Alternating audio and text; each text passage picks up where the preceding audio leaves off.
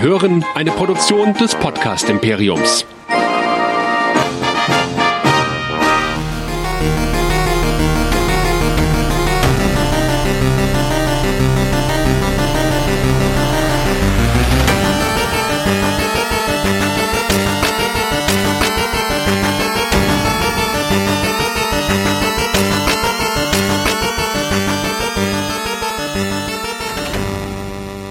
Herzlich willkommen zu einer neuen Ausgabe von Dead Nerds Talking, dem Walking Dead Podcast hier auf Nerdizismus. Wie immer besprechen wir alle zwei Wochen zwei Folgen The Walking Dead.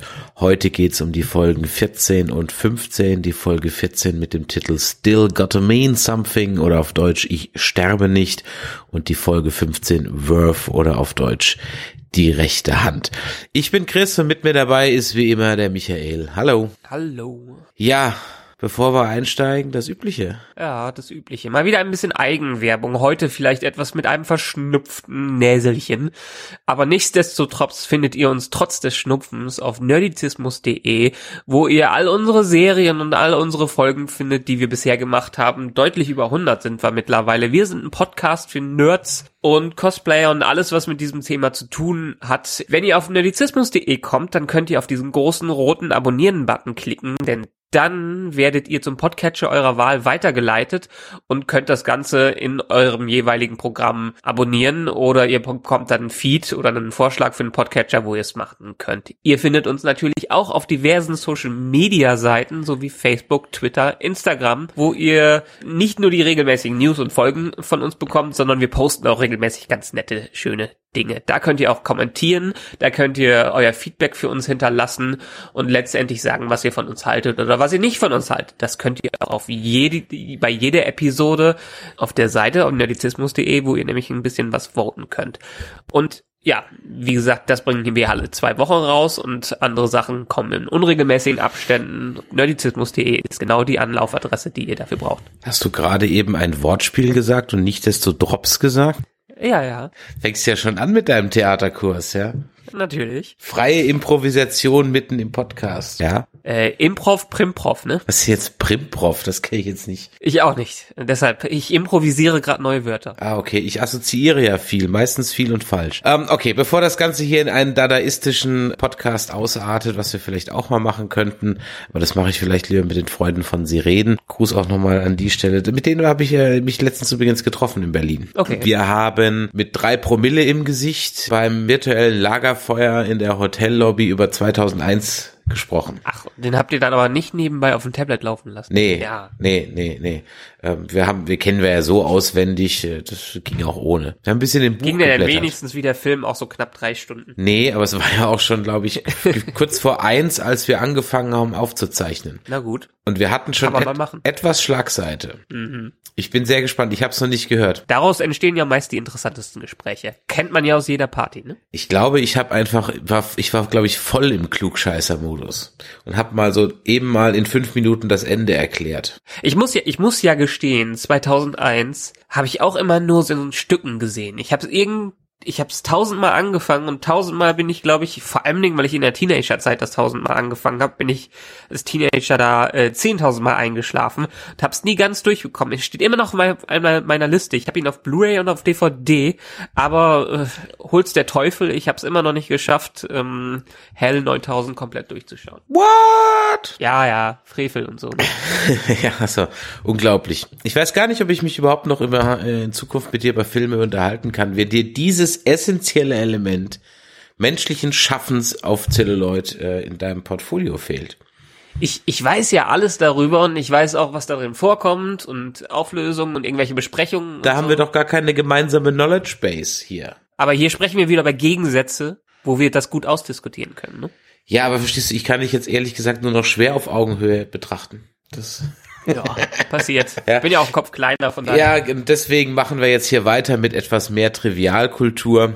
Wir fangen also an mit der Folge 14, Still Gotta Mean Something. Ja, Jadis hat also äh, Negan durch das Wunder des Schnittes gefangen genommen und nach einem kurzen Flashback, wie wir sehen, wie sie also überlebt, ähm, sehen wir, wie Negan auf dem Schrottplatz aufwacht, gefesselt und um sein Leben diskutiert. Durch ein weiteres kleines Schnittwunder kann er sich befreien, findet äh, durch ein nächstes Wunder eine Waffe, einen Bengalo und auch noch die Jadis Erinnerungsfotos, von denen er übrigens sofort weiß, dass sie sehr wichtig sind.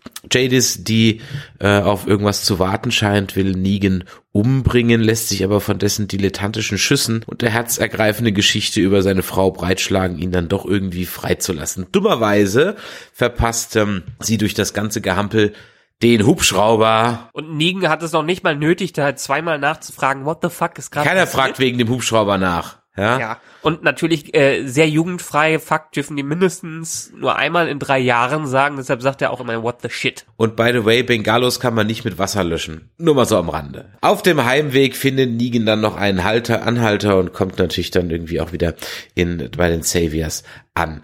In Hilltop will Ezekiel derweil Carol überreden, nach ähm, dem Stupid Kid Henry zu suchen. Der hat sich ja wohlwissend, was er Dummes gemacht hat, schön verpieselt. Und auch Tara und Daryl streiten immer noch über Dwight und den Pfeil, ob er nun vergiftet war oder nicht. Das hast du ja in der letzten Folge schon gesagt. Ist mir entgangen, dass der ja dann doch nicht vergiftet war. Rick trauert immer noch um Karl, kann sich aber nicht aufraffen, den Brief zu lesen.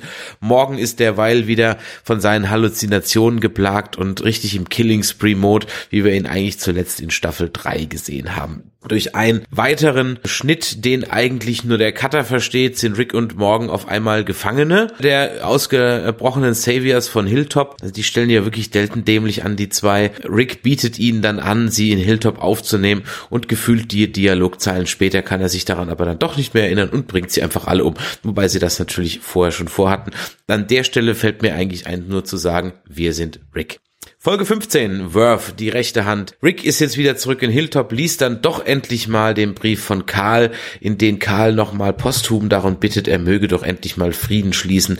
Der Junge war wirklich sehr, sehr naiv. Simon ist derweil dann überrascht, dass Negan wieder da ist und entgegen aller Erwartungen bekommt Lucille dann doch nichts zu essen, sondern er darf noch mal weiterleben und äh, auch Dwight muss nicht dran glauben. Und statt Simon jetzt vielleicht einfach mal Ruhe gibt. Nein, er sieht immer noch seine Chance gekommen. Er hat ja ein paar Putschisten die versammelt er im Hof, doch er wird von Dwight verraten. In einem Kampf Mano a Mano kann dann Negan Simon mit einem ziemlich simplen Beinstelltrick, den man übrigens auch nur aus einer extrem weiten Totalen sieht, überlisten und innerhalb von ein paar Sekunden dann erwürgen. Der gute Simon wehrt sich dann eigentlich auch gar nicht mehr groß. Aber auch äh, Dwight wird nur für fünf Minuten der neue Vizepräsident, da der Anhalter aus der letzten Folge nämlich eine, die Laura war. Ich habe extra mal nachgeguckt, wie der Charakter heißt. Die hat sogar einen Namen. Also ich dachte, es ist eigentlich Unknown Savior Woman Nummer 5, aber er ist Laura und die kennen wir aus einer der vorhergehenden Folgen, nämlich da, wo Dwight seine Saviors zum ersten Mal hintergangen hat und in einem Hinterhalt auf sie geschossen hat. Und deswegen ist also Dwight aufgeflogen und Negan weiß das also und deswegen hat auch er ihn eine Falle gestellt. Er hat nämlich in bester Blowfield-Manier seinen Plan mit Hilltop ausgebreitet.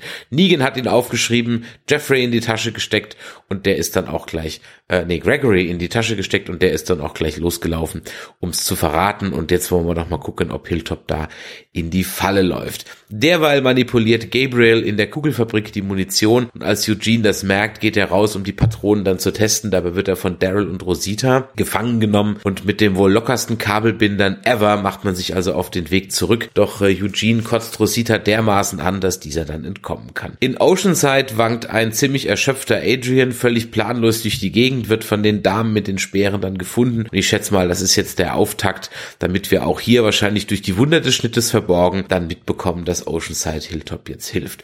Am Ende liest mir schon Karls Brief an Negan vor und äh, aber auch diese Bitte an Frieden verpufft und so ist diese Folge auch zu Ende. Wir sind fertig für die letzte Folge und ich bin mal gespannt, ob das Ganze dann auch nochmal ein befriedigendes Ende hat, bei dem einer von beiden das Zeitliche segnet, Rick oder Negan. Ich meine, diese zwei Episoden waren so ein bisschen, die haben eigentlich nichts gebracht. Die haben eigentlich nur dazu geführt, dass äh, Simon jetzt ein Walker ist und das war's.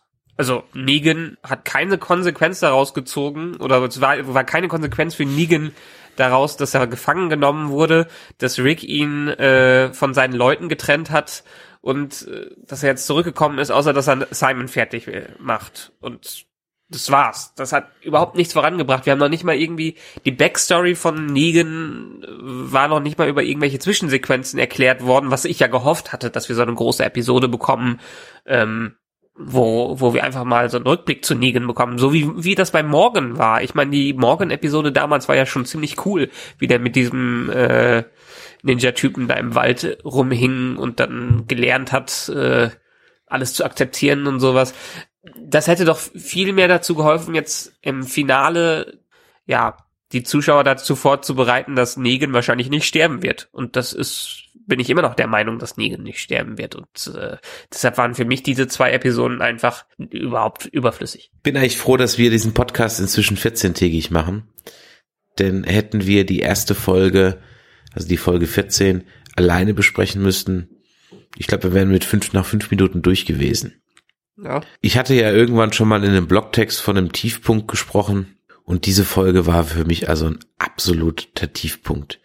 Storytechnisch, Plot Convenience technisch, logisch mäßig, also irgendwie alles.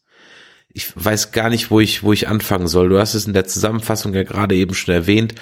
Auch dass hier jetzt dieser Hubschrauber reinkommt und dann auch dann wieder von Nigen völlig vergessen wird. Der, der müsse doch zurücklaufen und sagen, Alter, hier gibt's einen Hubschrauber, ja, alle zum Schrottplatz. Ja. Wie oft irgendwas passiert, also was ich dann als Zuschauer akzeptieren muss, weil der Cutter es mir so vorsetzt. Ich habe schon teilweise gedacht, das ist bei Sky geschnitten oder so, dass ich hier irgendwie eine Cut-Version gucke oder sowas. Nee, nee, nee, nee, das war schon so. Also das war wirklich höchst irritierend. Das fing an mit Negan, der dann auf einmal die, den Bengalo, die, die, die, das Bild und die Waffe hat. Und, und sich ja, mit einem Arm befreit er, er, hat ja gesagt, sie hätte das, Jadis hätte das alles dagelassen. Aber ja, aber warum sollte sie überhaupt gar nicht gesehen? Genau, wieso sollte das, sie das überhaupt machen? Genau, also erstmal, warum sollte sie ihm das da hinlegen? Und zweitens, also wenn sie es ihm da hinlegt, warum dann ohne Erklärung? Warum sehe ich das als Zuschauer nicht? Man hat ja immer mehr Material, als man aus äh, aus dem man dann eine, Serie, eine Folge schneidet, als man am Ende ja dann braucht. Natürlich gibt's auch Deleted Scenes bei Serien. Aber wenn es da eine Erklärung gab, dann war das wirklich die dümmste Idee, das rauszunehmen ich wiederhole es nochmal. Diese Folge oder gerade der, der Negan-Plot hätte so viel Potenzial gehabt, noch so ein bisschen mehr in die Psyche von Negan reinzugehen. Meinetwegen hätte der ja auch von den äh, Alexandrianern äh, gefangen genommen werden können und wäre da gefoltert worden oder wäre da in ein tiefes Gespräch mit äh, äh, mit Rick gekommen und hätte da alles offenbart, dass er ein Social Worker ist und bla bla bla. Äh, hätte doch alles wunderbar gepasst, aber die haben ja gar nicht, die haben ja nichts damit gemacht. Die haben ja nicht, der lag da, war einmal gefesselt, dann ist er wieder losgekommen äh, und hat sich jetzt mit Jadis befreundet, die jetzt schon wieder die Seiten gewechselt hat. Ja. Und auch dieses, das, als er dann auf sie schießt, ich habe es gerade mir eben nochmal angeguckt, das ist also wirklich, also Laien-Schmierentheater könnte nicht anders sein. Ja, wenn man wenigstens. Ja, aber er will, er will ja nicht auf, er will sie ja nicht töten. Ja, nee, äh, okay. Also, warum will er sie denn dann auf einmal nicht töten? Ja, ich glaube, ich verstehe jetzt so langsam, warum Negan so handelt, wie er handelt. Also, dass er letztendlich, gut, die nächste Episode führt ihn genau auf den, äh, den Pfad, den Simon gehen wollte. Das war eigentlich nur äh, dafür gemacht, dass Negan jetzt genau das macht, was Simon ursprünglich machen wollte mit den äh, mit Hilltop. Ähm, aber vorher hat er ich meine, in der, in der Folge mit, mit Gabriel hat er ja gesagt, dass er ein Social Worker war. Ähm, und so verhält er sich auch die ganze Zeit. Er versucht so ein bisschen die Leute zu verbessern und in seine Weltsicht hineinzupressen und dass sie für ihn arbeiten. Er möchte keine endgültige Lösung dafür haben und alle töten und sowas. Nein, er äh, denkt immer noch, die anderen werden das Licht sehen und werden ihm dann irgendwie folgen äh, in seiner verdrehten Sichtweise. Und das hat bisher ja scheinbar immer funktioniert, bevor äh, Ricks Truppe da angekommen ist. Und so handelt er hier ja auch immer noch. Sonst hätte ja Jadis ja direkt getötet, als er freigekommen wäre. Nee, ich glaube, das sollte ein ernsthafter Kampf darstellen. Also ich glaube wirklich, dass das einen ernsthaften Kampf darstellen sollte. Weil er, okay. er, er, schießt ja das ganze Magazin leer direkt auf den Walker, abgesehen davon, dass die Kugeln da locker hätten durchgehen müssen und eigentlich die treffen, aber also es, es macht einfach so oder so, egal ob das deine Version jetzt stimmt oder meine Version, es war einfach richtig beschissen inszeniert, so von, von vorne bis hinten. Auch die Art und Weise, wie dann später Rick und Morgan gefangen genommen werden. Das ist so schnell passiert, dass man es fast gar nicht mitkriegt. Es wird überhaupt nicht angekündigt und die laufen dann auf einmal in die Falle rein oder war das die Idee, sich gefangen nehmen zu lassen und die Herde dahin zu führen? Also das ist doch komplett sinnbefreit, ja. Ja, es war schon, es war schon ein ziemlicher Sprung. Ich habe mich auch gefragt, hä, wo kommen die denn jetzt her und wieso sind die jetzt gefangen genommen worden?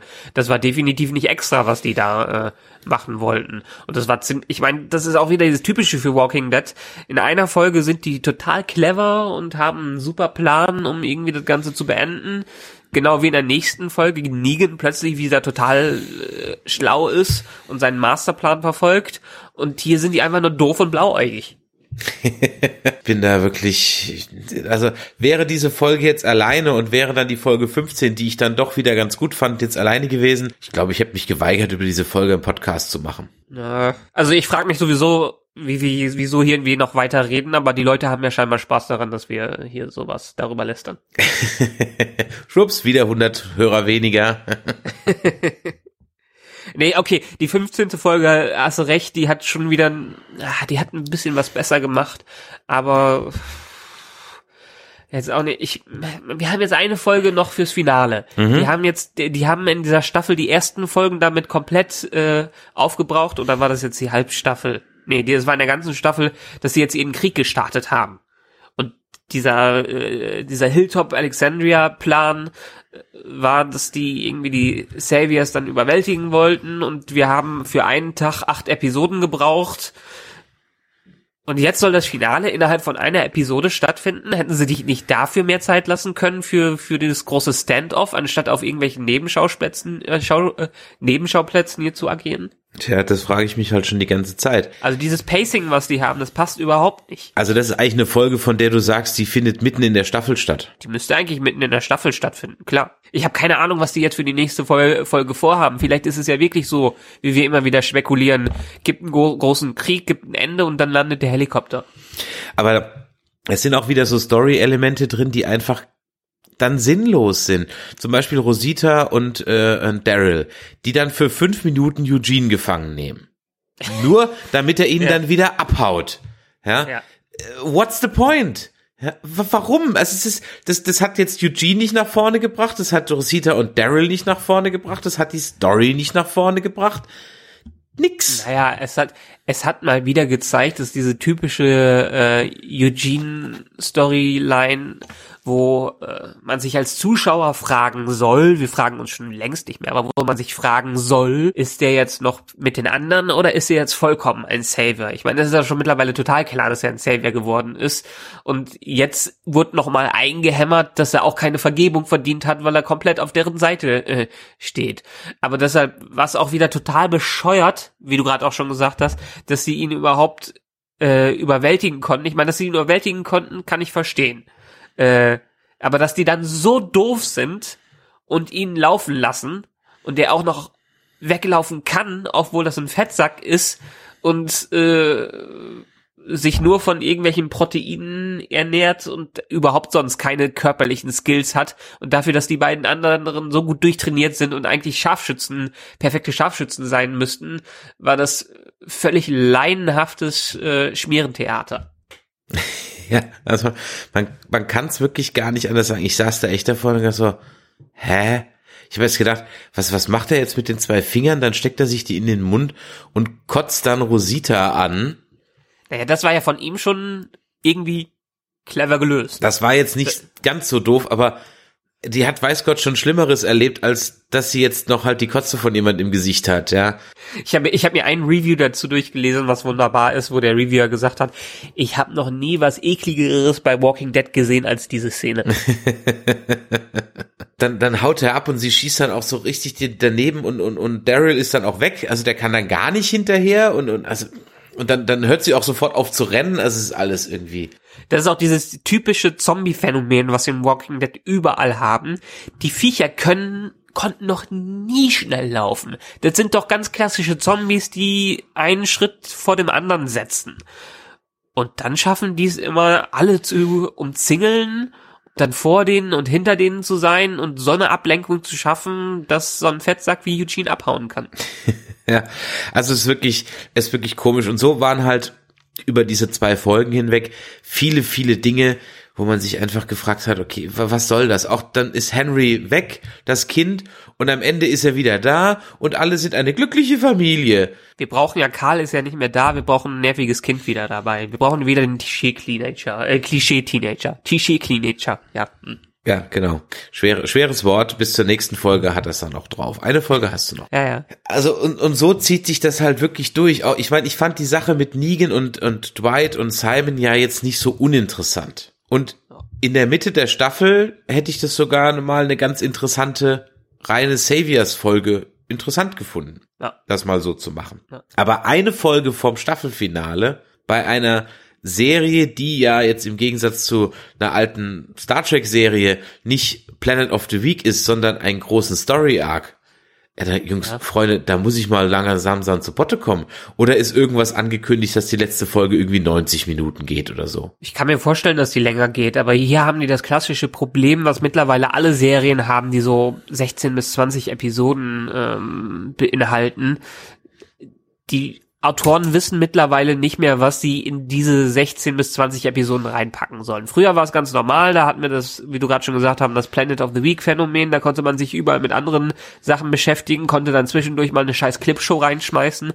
Ähm, und dann sind sie halt zu diesem seriellen Schreiben übergegangen, wo sie eine große Story haben, was auch gut funktioniert hat zuerst, aber mittlerweile nur noch in diesem Format von vielleicht 10 bis 13 Episoden klappt. Und selbst 13 Episoden bei anderen Serien, beispielsweise, äh, ich muss gerade wieder an Homeland denken. Homeland verbringt den ersten Teil der Staffel meistens mit dem Aufbau von irgendwas, was einem gar nicht interessiert. Und erst ab der Hälfte der Staffel, wo es aufs Finale zugeht, dann wird's wirklich interessant.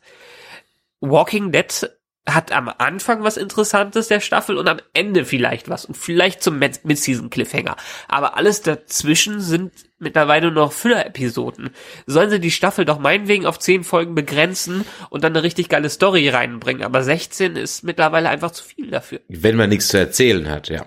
Genau, wenn man nichts zu erzählen hat. Vor allen Dingen in teilweise, ich meine, diese zwei Episoden waren ja dann auch wieder über 50 Minuten lang. Mir ist dann auch wieder aufgefallen, dass zum Beispiel so ein Gabriel, der kriegt zwei Folgen gewidmet am Anfang und die, wo er dann mit dem Arzt haut. Arzt abhaut und jetzt ist er da und jetzt hast du entweder noch die Chance, dass in fünf Minuten irgendwas mit ihm passiert in der letzten Folge oder dass er einfach in der letzten Folge unter den Tisch fällt.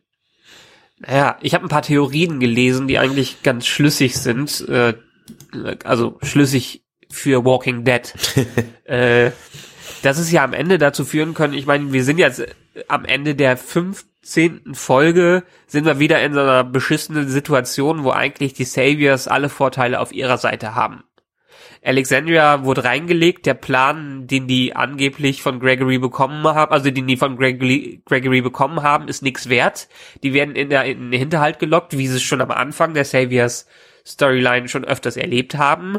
Äh, und Negan hat alle Zügel in der Hand, weil er wieder volle Kontrolle über sein, äh, über äh, seine Armee hat. Und eigentlich haben die anderen rund um Rick jetzt absolut keine Chance mehr. Die einzige Chance, die die haben könnten, ist, äh, dass Eugene, hoho, großer Twist, doch alles sabotiert hat und die Munition nichts wert ist am Ende. Und dass aus irgendeinem Grund Maggie vielleicht Gregory nicht vertraut äh, oder die oder Dwight es schafft noch vorher abzuhauen. Aber ansonsten gibt's sehe ich jetzt keinen Ausweg mehr aus dieser Situation, wie alles glimpflich ausgehen könnte. Oder vierte Option, irgendwer von außen stehend äh, killt alle Saviors, die ja sowieso nur noch zwei Leute sein dürften. Oder morgen scheint die Sonne oder es regnet. Wir werden es nicht wissen. Also wir werden es wissen. Ja, nächste, nächste Woche werden wir es wissen. Genau, aber letztendlich gibt's nur, nur diese drei oder, ja, sagen wir drei Optionen. Magazine äh, sabotiert, äh, äh, Munition sabotiert, irgendwer von außen kommt rein und Dwight schafft es abzuhauen. Tja, oder der Gregory hat die Lösung. Hahaha. Ha, ha. Nee, nicht. ja, keine Ahnung. Jedenfalls es ist aktuell mal wieder Frustration pur in dieser Serie. Womit wir dann auch wieder bei so Entfernungen wären. Also der Gregory war jetzt ja sehr schnell Und ihnen hat ja auch keiner aufgehalten. Okay, Negan hat wahrscheinlich allen gesagt, die sollen die nicht aufhalten. Ach, Kinas, liebe Leute da draußen, was sagt ihr denn dazu? Schreibt's doch mal in die Kommentare. Wir sind auf jeden Fall gespannt, wie es weitergeht. Sind wir gespannt, wie es weitergeht? Ja, schauen wir mal. Wir haben ja noch eine Folge, deshalb sind wir einfach mal gespannt. Ich bin ehrlich gesagt einfach nur auf den Hubschrauber gespannt. Ganz ehrlich, ich bin seit seit zehn Folgen oder seit das Ding zum ersten Mal vorkam, will ich wissen, was die mit dem scheiß Hubschrauber machen. Alles andere interessiert mich nicht. Diese Georgie ist ja plötzlich weg. Vielleicht steigt die ja aus dem Hubschrauber aus. Habe ich ja gesagt, die kann mit ihrer Truppe noch irgendwo auftreten. Klar. Könnte passieren. Auch die Reaktion von Jadis auf diesen Hubschrauber war irgendwie komisch, weil die haben ja da diesen Hubschrauber-Landeplatz. Sie guckt auf die Uhr, als wüsste sie, wann der kommt. Also muss der ja regelmäßig kommen, sonst müsste sie ja nicht auf die Uhr gucken oder würde sie nicht auf die Uhr gucken, wann der kommt. Wobei natürlich auch Ja. die Frage ist, ob in so einer Welt Uhrzeiten überhaupt noch relevant sind. Aber sagen wir mal, sie sind noch relevant. Das heißt, die guckt ja, das heißt, der kommt ja regelmäßig. Warum ist sie dann so verzweifelt, dass der Hubschrauber sie jetzt nicht mitnimmt, als würde der Hubschrauber nie wieder kommen. Dann kommt er halt morgen. Naja, vielleicht gibt's ja ein geheimes Zeichen, dass die sich immer melden müssen. Oder vielleicht hat sie den Hubschrauber ja auch gerufen. Ich meine, sie hat ja einen völlig sauberen, aufgeräumten Raum auf dieser Müllkippe. Wieso ist da nicht dann ein Funkgerät versteckt? Kann natürlich auch sein. Und sie hat ja einen Koffer gepackt. Sie wollte ja irgendwo hin. Genau. Also ich gehe ganz stark davon aus, dass sie wusste, dass der Hubschrauber da ankommt. Ja, okay, gut. Und dann sieht er sie nicht, weil sie sich mit so dummen Sachen wie mit Negan aufhält, anstatt einfach den in dem Container zu lassen und zum Hubschrauberlandeplatz zu gehen. Ja. Ja, ei, ei, ei. Tja, was soll man sagen? Nischt. Ja. Unsere Zuschauer sollen was sagen. Genau. Zuhörer. Schreibt uns in die Kommentare oder eine E-Mail an nerdizismus.de, was ihr von dieser Folge haltet, was ihr glaubt, wohin es geht. Viel Zeit habt ihr nicht mehr, denn am Montag geht schon weiter. Heute ist Donnerstag, wenn wir das aufzeichnen. Bisschen Zeit habt ihr noch, aber wir können das ja auch dann nächste Woche in unserem Podcast dann verwursten und mal gucken, wer von euch, liebe Hörer, da richtig lag. Vielen Dank für eine knackige halbe Stunde. Ja. Haben wir echt nur eine halbe Stunde gemacht. Also ich weiß auch ehrlich gesagt, ich weiß auch ehrlich gesagt nicht, was ich mehr dazu sagen soll. Ich habe keinen Plan mehr. Wir, wir labern ja sowieso nur noch am Thema vorbei. Wir könnten eigentlich den Einstieg viel länger machen als die Episode an sich. Wir können über andere Sachen reden. Ja, aber ähm, ja, dann wollen wir die, die restlichen äh, 50 Hörer, na, es sind schon ein paar mehr, aber die restlichen Hörer wollen wir jetzt ja nicht auch noch vergraulen. Ähm, was haben wir denn sonst noch so in der Pipeline? Äh, wir gehen äh, in, in Infinity War gehen wir noch demnächst, ne? In Infinity War und ich war jetzt die Woche in der Pressepreview zu Isle of Dogs, dem neuen Wes Anderson Film. Das ist so ein Animationsfilm, oder? Äh, Stop Motion, komplett Stop Motion. So ein bisschen in der, im Stil von Coraline. Mhm. Oder der hat ja schon vor ein paar Jahren mal The Fantastic Mr. Fox gemacht. Ich kann nur sagen, wer ansatzweise was mit Wes Anderson anfangen kann und Stop Motion oder Animationsfilme liebt, der wird diesen Film lieben. Ich meine, der ganze Titel ist ja schon ein Pun an sich. Es ist ja nicht nur Isle of Dogs, also die Insel der Hunde. Nein, wenn man es ganz schnell ausspricht, ist es ja Isle of Dogs. Also das ist ja schon dahinter impliziert. Und der ganze Film ist einfach nur ein äh, Liebesbrief, eine Bekundigung an die Liebe an den besten Freund des Menschen, den Hund. Und der Film ist großartig. Ich fand ihn richtig, richtig gut und im, demnächst werde ich in einem kleinen Podcast noch ein bisschen mehr dazu erzählen. Da sind wir auf jeden Fall sehr gespannt. Ich bin nicht sicher, ob es mein, also Wes Anderson ist eigentlich nicht mein Style. Äh, Ich habe ich guck gerade seine Filmografie durch und ich muss sagen, ich habe viele Filme von ihm angefangen und habe keinen durchgehalten. Das ist mir irgendwie zu doof. Ja, die späteren, also sowas, sowas wie Moonrise Kingdom kann ich sehr, sehr empfehlen. Ja, okay, den kenne ich jetzt nicht. Also sowohl fantastische äh, Mr. Fox, da Geeling Limited habe ich mal angefangen, Royal Tenenbaums, Thieves, ah, ich habe alles mal angefangen, aber es hat mich nicht gehuckt. Ja. Das mag jetzt bei dem einen oder anderen auch ein What ja, hervorlösen, aber ich meine, mein Einstieg war immer, weil halt Bill Murray meistens dabei ist und ich eigentlich auf Bill Murray so ein bisschen äh, stehe ähm, und ich auch weiß Gott kein Problem habe mit Bill Murrays und seinen ernsthaften Rollen. Also ähm, Lost in Translation finde ich geil und ähm, hier der andere Broken Flowers finde ich auch super. Ja, Also was ich, ich- welche Filme ich von Wes Anderson, also die ersten Filme sind teilweise gewöhnungsbedürftig, weil sie wirklich einen ganz krassen Stil haben. Royal Tenenbaums oder Tiefseetaucher, die sind einfach eine eigene Art von Film. Sowas muss man mögen.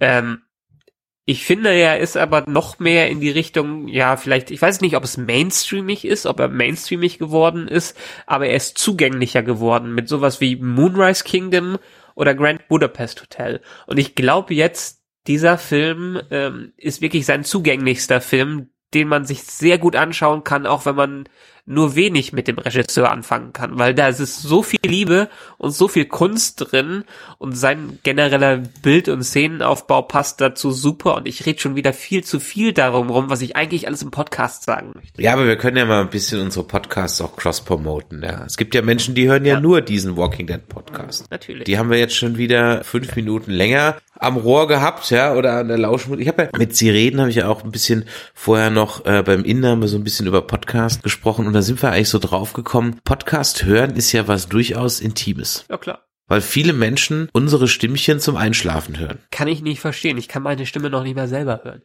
Das musst du ja auch nicht. Ja, es reicht ja, wenn deine Frau das tut. Ja, und die Millionen ja. Hörer an den Empf Empfangsgeräten da draußen in der Republik. Oh, es gibt ja dieses, ich weiß nicht mehr, wie dieses Internetphänomen heißt, äh, dass man sich einen Kopfhörer aufsetzt und Leute Geräusche am linken, rechten Kopfhörer machen, das so ein ganz gutes Gefühl für einen hervorruft. Eigentlich müssten wir dafür ganz nah ans Mikrofon ran und bisschen vertraut sprechen und vielleicht machen wir einfach nur noch so unsere Podcasts. Ja, ich meine, der Einschlafen-Podcast ist verdammt erfolgreich und ich habe ihn mir mal angehört und ich muss sagen, der ist echt langweilig.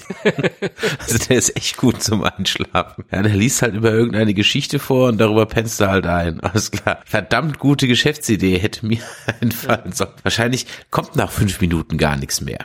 Oder vielleicht wirklich nur noch so ein Geschmatzel. So.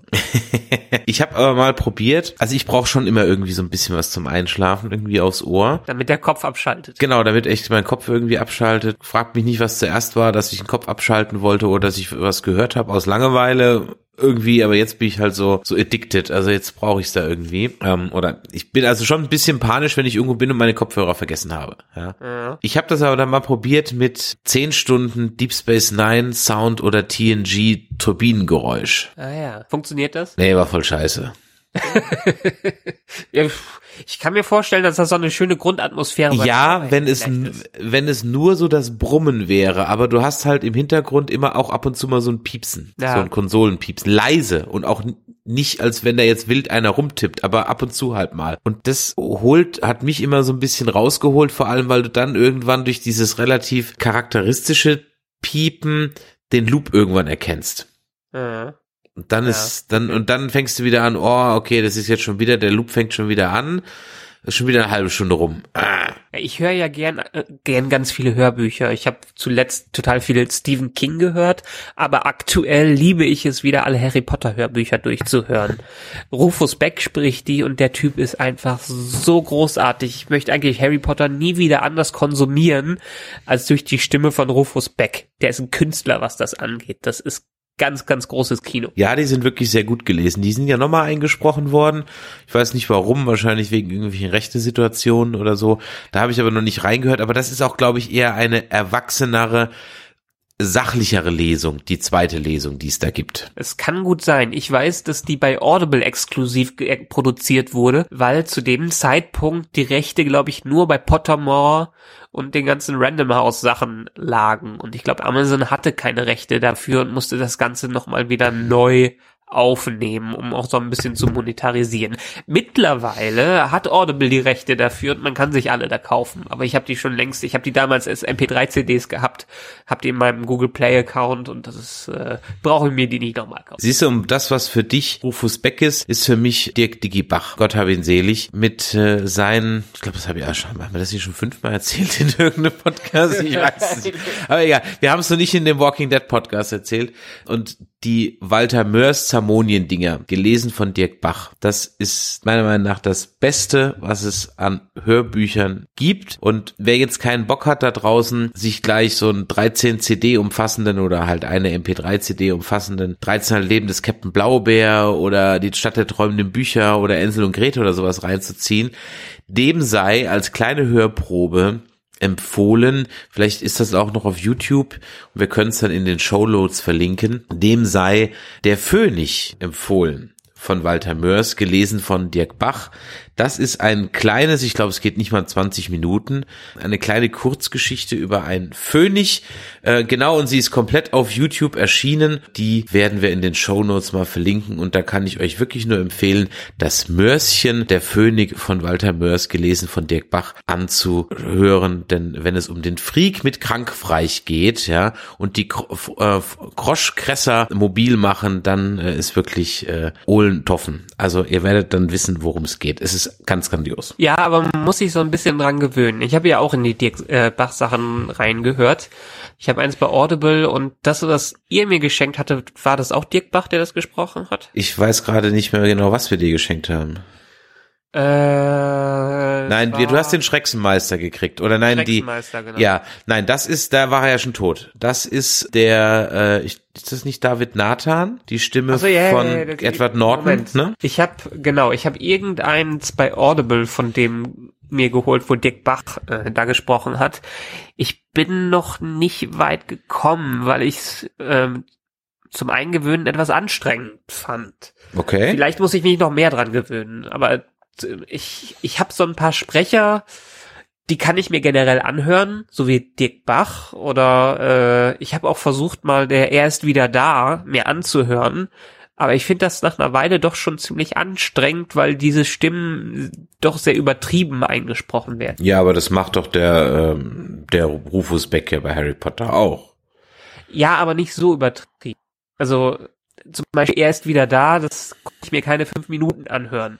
Wegen, weil der Christoph Maria Herbst dann sehr überdeutlich den Führer spricht, meinst du, oder was? Ja, ja, also das ist ein parodistisches Einsprechen, was generell gut funktioniert, aber auch nur für kurze Abschnitte für mich. So ein Rufus Beck, der macht das einerseits also der macht das als Schauspiel, der macht das als richtiges Schauspiel und der gibt jedem Charakter, auch wenn er teilweise vielleicht nur minimal unterschiedlich zum anderen ist, seine eigene Note, seinen eigenen Tonfall und das kann der für mich richtig gut, genauso wie David Nathan, der kann das, den liebe ich auch in Hörbüchern. Also allerdings, wer war das denn letztens? Ich habe einen Stephen King, weil ich mir ganz viel Stephen King gerade durchhöre, äh, ach genau, Brennen Musalem, der wurde von Jürgen Kluckert eingesprochen und er hat ja auch so eine ganz krasse charakteristische Stimme. Der macht mir aber zu viele Pausen und zu viele Atemübungen dazwischen. Das fand ich doch etwas anstrengend. Okay. Ja. Ja, was mich wundert, das hatte ich in, in unserem Discovery Podcast ja schon mal gesagt, wo ich sehr enttäuscht war, nicht, weil er grundsätzlich nicht vorlesen kann, war bei der Synchronstimme von äh, Jonathan Frakes vom Commander Riker. Und der okay. liest USS Titan Romane, also praktisch dann Riker als Captain auf der USS Titan nach den Filmen. Passt ja eigentlich super. Und er mhm. liest auch wirklich gut. Aber die Regie hat keine Ahnung von Star Trek und an ihm ist sieben Jahre Synchronsprechen oder zehn Jahre äh, Star Trek Synchronsprechen komplett abgeperlt. ja. Weil man teilweise überhaupt nicht weiß, also er sagt zum Beispiel nicht Tuvok, ja, sondern Tufok, ja. Mhm. Er sagt nicht Captain Janeway, sondern Janeway. Bis ich, bis ich gerafft habe, bis ich gerafft habe, dass der Janeway meint, war ich schon eine ganze Weile im Roman. Und da waren noch so, so einige Klopper drauf, wo du denkst, okay, sitzt denn da am anderen Ende keiner, der weiß, wie man das ausspricht? Hm. Ja, aber ich glaube, ja genau, dass die Regie ist natürlich einerseits schuld, aber andererseits, er hatte ja viel TNG gemacht und Riker, Riker hatte eigentlich nie in Voyager irgendeinen Gastauftritt, ja, oder? Ja, aber da muss ihm noch einer in, in, der Regie sagen, pass mal auf, da heißt nicht Tuvok, sondern Tuvok. Naja, und die heißt stimmt. nicht Janeway, sondern Janeway und so weiter. Also ich finde, ja. das ist dann, das ist für mich dann äh, gutes Produktmanagement oder halt, wo sich halt auch jemand damit beschäftigt. Im Gegensatz zu, wir knallen jetzt irgendwas raus, um die Fans abzuzocken. Weißt du? Das sind dann mhm. so diese kleinen Details, wo ich finde so, da kann man sich auch mal einen Ticken mehr Mühe geben. Es gibt ja. auch manchmal Hörbücher, die sind, wo die Pausen extremst unglücklich sind. Also, wo zum Beispiel zwischen den einzelnen Kapiteln oder Sinneinheiten keine hörbare ein, zwei Sekunden Pause ist sondern es geht nahtlos weiter mit dem nächsten Kapitel, also wirklich wie wenn du ganz normal sprichst und dann hast du plötzlich das Problem, dass du denkst so, mhm. hä, der war doch gerade eben noch ganz woanders. Ach so, es ja. ist jetzt ja auch eine andere Figur, es geht jetzt um den und den und der ist jetzt, ah, neues Kapitel, verstanden, ja. Mhm. Das ist. Ja, aber es kommt meiner Meinung nach, also ein, natürlich einerseits auch die Regie, dann der Schnitt wahrscheinlich, der viel Einfluss darauf hat, aber wahrscheinlich auch der Sprecher an sich. weil manche können das wirklich sehr gut. Ich wiederhole für mich, ich mag David Nathan und Rufus Beck sehr gerne, aber andere, äh, man merkt doch schon aus ihrer Synchronerfahrung, dass sie sich auf gewisse Typen ähm, ja äh, eingestrickt haben, dass sie nur bestimmte Typen immer synchronisieren. Und das kommt dann zu sehr auch in den Hörbüchern rüber, dass die nur diesen einen Typus wirklich sprechen können. Oh, hatte ich jetzt irgendwie noch nicht so. Also ich habe sehr schlechte Erfahrungen damit gemacht, wenn der Autor liest. Das geht ziemlich oft in die Hose. Ich ja, ich, ich habe letztens eins von Stephen King gehört, wo Stephen King selber gesprochen hat. Okay. Äh, das war äh, das war, glaube ich, in der Dark Tower-Reihe. Okay. Das, das, das letzte, was der im Dark Tower gemacht hat. Äh, the Wind Through the Keyhole. Genau, das hat Stephen King selber eingesprochen. Es war gewöhnungsbedürftig, man konnte es sich aber anhören. Aber man hatte halt gemerkt, dank dem Autor, der schreibt, weiß er schon, worüber er spricht. Und das ist dann das Gute. Auch wenn er vielleicht nicht die ganze schauspielerische Fähigkeit eines professionellen Sprechers hat, kann er dann doch so ein bisschen Akzente und äh, Nuancen mit reinbringen, die vielleicht ein anderer nicht so für sich erkannt hätte. Kann sein. Wie gesagt, das kenne ich jetzt nicht. Ich habe auch schon öfters mal ein, ein, Hörbuch irgendwie runtergeladen. Das scheint von einem Laien eingesprochen zu sein und irgendwie auf Audible gelandet zu sein. Keine Ahnung, wie sie das. Ja, das hier, das war also ganz schlecht tontechnisch und auch vom Vorlesen her. Was ich überhaupt nicht mag, sind leider die ähm, Star Wars Romane weil die gibt es nicht auf Deutsch, die gibt es nur auf Englisch, zumindest habe ich auf Deutsch noch keinen gesehen oder gehört in dem Fall. Und die sind aber inszenierte Lesungen. Mhm. Das heißt mit Soundgeräuschen und Musik. Ja. Und also das Hörspiele mehr. Ja, aber trotzdem nur ein Sprecher. Ach so, okay. Ja, aber halt mit mit Musik und und und Star Wars Sounds und Star Wars Musik hinterlegt. Mhm. Und das geht ja eigentlich dann nach einer Weile auf den Keks. Ja, ja kann ähm, ich verstehen. Das will ich einfach nur was vorgelesen haben und stattdessen habe ich dann noch die die Geschichte. Und was ich leider auch nicht mag, sind oder in der Regel nicht mag, sind Hörspiele. Denn Hörspiele sind mir, auch wenn sie für Erwachsene sind, meistens zu theatermäßig von der Sprache. Mhm. Ja, es ist ja. sehr viel akzentuiertes Sprechen wie auf der Bühne. Ja, mhm. sehr viel Expositionsdialoge, die man manchmal vielleicht lieber mit einem Sprecher hätte gelöst äh, lösen sollen, als sie die Schauspieler im Kampf sagen zu lassen, und jetzt hole ich mit meinem Schwert aus und haue dir an den Kopf. Oh, ich hebe mein Schild. Ja, also das ist, ähm, ja, das äh, passt leider dann nicht immer. Ich habe leider, leider im Auto also nicht war leider im Auto, als ich das gehört habe. Denn es gibt ein Podcast-Projekt von einem New Yorker, der, ich weiß leider echt nicht mehr, habe kein Stichwort mehr außer New York und Podcast und so weiter, dem das auch auf den Sack ging, dieses Overacting im Hörspiel. Mhm. Und der hat dann gesagt, ich mache jetzt meine eigenen Hörspiele, aber ich mache das wie ein Film. Ja. Das heißt, ich habe also Schauspieler, denen er praktisch sagt so und, und er dreht dann und er nimmt dann auch im Café auf, stellt halt einfach das Mikro in die Mitte oder auf der Straße ja. oder oder oder. Das heißt, er stellt die nicht ins Studio und sagt so, jetzt spielt mal miteinander, sondern wenn die in einem Café sitzen, dann sitzen die auch in einem Café, dann bestellen die auch einen Kaffee, dann kommt auch eine Bedienung zwischendurch und es gibt einfach eher so einen improvisierten, also es gibt ein Thema und das sie, über das sie reden sollen und dann macht einfach. Und das würde ich gerne hören. Leider war ich im Auto und konnte mir das nicht mitschreiben. Ich habe das irgendwo bei WDR 5 und aber es ist schon wieder Wochen her. Aber das klang mir sehr interessant. Wenn man sowas vielleicht mal machen würde, das heißt, wenn man solche Hörbücher vielleicht eher mit Schauspielern inszenieren würde als mit Bühnendarstellern oder mehr dieses Bühnenhafte rausbringen würde, dann würde ich es vielleicht auch eher hören. Also praktisch eher wie eine Tonspur abgegriffen vom Film. Naja, ich, das mochte ich früher auch immer sehr gerne. Es gab ja viele diese Disney-Filme, gab es dann als ähm, Hörkassetten, ja. wo dann irgendein Erzähler immer drüber redet, mochte ich, mochte ich lieber als TKKG und Co. Allerdings muss ich sagen, das ist auch ein bisschen auch die deutsche Kultur, die das geprägt hat. Weil TKKG, Fünf Freunde und, wir, äh, und äh, die drei Fragezeichen, das sind einfach sehr beliebte Produkte hier und die haben die ganze Zeit davon gelebt, dass sie dieses typische Hörspielmäßige machen. Also ich beschreibe, was ich gerade mache, damit ich dem Zuschauer eine Welt eröffne, was er gerade sehen könnte. Mag ich auch nicht immer und das kann ich mir also ich mag es nicht anhören. mehr. Als Kind war mir das ja wurscht, ja. Aber ich mag es nicht mehr. Und ja, äh, aber ich glaube, es kommt einfach aus der aus der Kultur der Hörspiele heraus, Da die mag wir was dran sein, haben. ja. Da mag was dran sein. Und deshalb gibt es nicht dieses oder wenig. Ich kenne mich in dem Bereich nicht gut genug aus, um zu sagen, ob es viele Hörbücher gibt, die dann auch eher wie so ein Film eingesprochen sind. Kann ja auch natürlich auch eine Sparte sein. Muss ich mal den Jan morgen fragen, ob es sowas gibt. Aber ich glaube, die anderen, die Hörspiele sind noch in einer Überzahl, weil es einfach so gemocht, äh, gem äh, weil es einfach so die Kultur hier ist. Ja, also die, die Star Wars Hörspiele, die gibt es ja auf Deutsch. Da gibt es sogar einige. Also eigentlich gibt es diese komplette Front-Trilogie, gibt es als Hörspiel. Auch mit den Original-Synchronstimmen, also und auch Original-Sounds und, und lizenzierter Musik und alles. Da hat man sich also schon Mühe gegeben. Hat also da wirklich Wolfgang Pampel und keine Ahnung, wen alles da bemüht. Trotzdem springt da bei mir nicht so der Funke über. Weil halt Darth Vader, der halt dann irgendwie ewig lang Exposition labert, ist halt irgendwo albern. ja. Was willst du machen? Wir kommen halt mittlerweile mehr aus einem visuellen Medium heraus. Ja, Also nee, das, das, das Overacting geht mir so ein bisschen auf den Keks. Also ich höre ja gerne Dinge, ich höre ja auch gerne Leuten zu. So ist es ja nicht.